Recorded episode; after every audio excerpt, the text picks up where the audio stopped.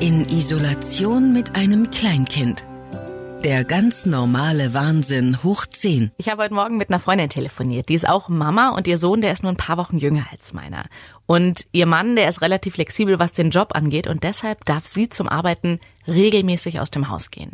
Und das ist gerade ein Tapetenwechsel, der mir wichtiger denn je scheint. Wir haben uns so ein bisschen über unsere Kleinen unterhalten und wie wir gerade die Zeit so rumkriegen und man kann es leider gar nicht anders sagen, wie wir die Zeit tatsächlich so überstehen.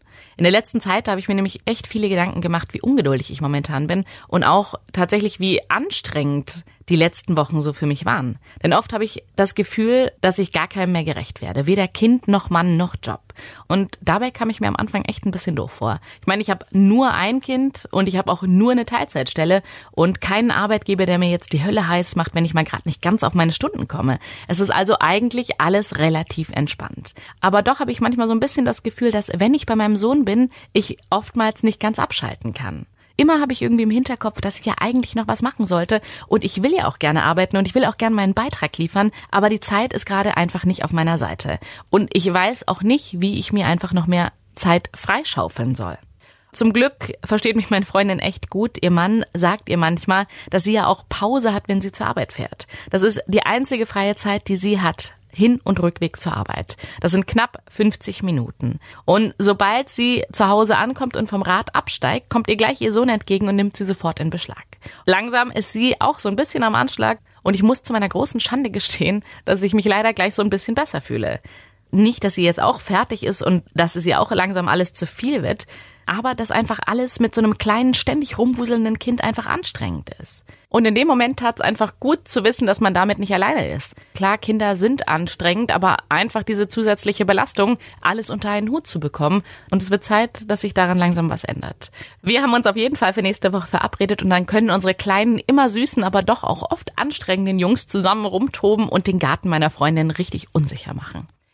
Letzte Woche hat die Kita-Leiterin eine Mail rumgeschickt und darin stand, dass sie versuchen möchte, alle Kinder aus der Kita wieder aufzunehmen. Dann natürlich aber im eingeschränkten Regelbetrieb, also dass die Kinder in Kleingruppen aufgeteilt werden und dann an unterschiedlichen Tagen betreut werden sollen.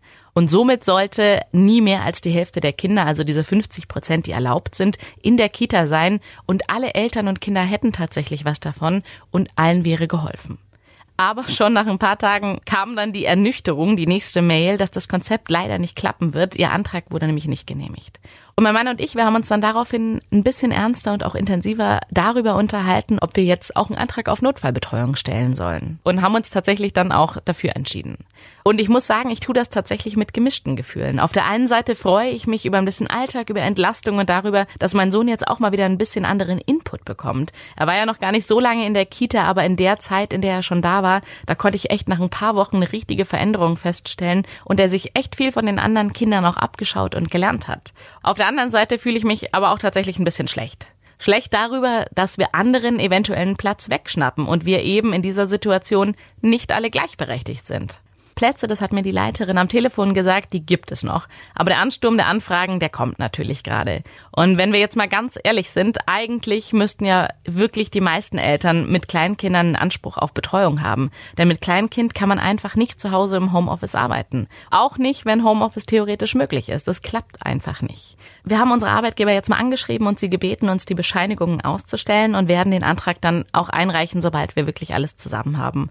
Laut Kita-Leiterin dauert es wohl nur ein oder zwei Tage, bis der Antrag genehmigt oder auch abgelehnt wird. Und so lange heißt es dann wohl einfach abwarten. Wir sind letzte Woche tatsächlich noch relativ spontan zu meinem Vater gefahren. Ich hatte da ziemlich Angst, dass wir unser Treffen so überhaupt nicht genießen können, dass wir nur damit beschäftigt sein würden, nach unserem Sohn zu schauen, dass er ja keinem zu nahe kommt und auch ja nicht zu viel anfasst. Aber nachdem wir nach vier Stunden Autofahrt dann angekommen sind, war die Stimmung bei allen echt gut und auch total entspannt. Drei meiner Brüder waren sogar auch zu Besuch und auch wenn wir uns nicht umarmt haben, was echt so ein bisschen komisch war, war das ein richtig schöner Besuch und ich bin so froh, dass wir gefahren sind und ich einen Großteil meiner Familie nach knapp drei Monaten endlich mal wieder sehen konnte. Und ich bin auch echt froh, dass mein Vater sich mit seinen 68 Jahren als Risikogruppe versteht und er sich echt viele Gedanken über einen Besuch macht, ob das jetzt klappt, ob das jetzt in Ordnung ist oder nicht. Und ich einfach weiß, dass er das alles ernst nimmt. Morgen geht's weiter. In Isolation mit einem Kleinkind. Der Podcast über den ganz normalen Wahnsinn. Hoch 10. Eine Produktion von Baden FM.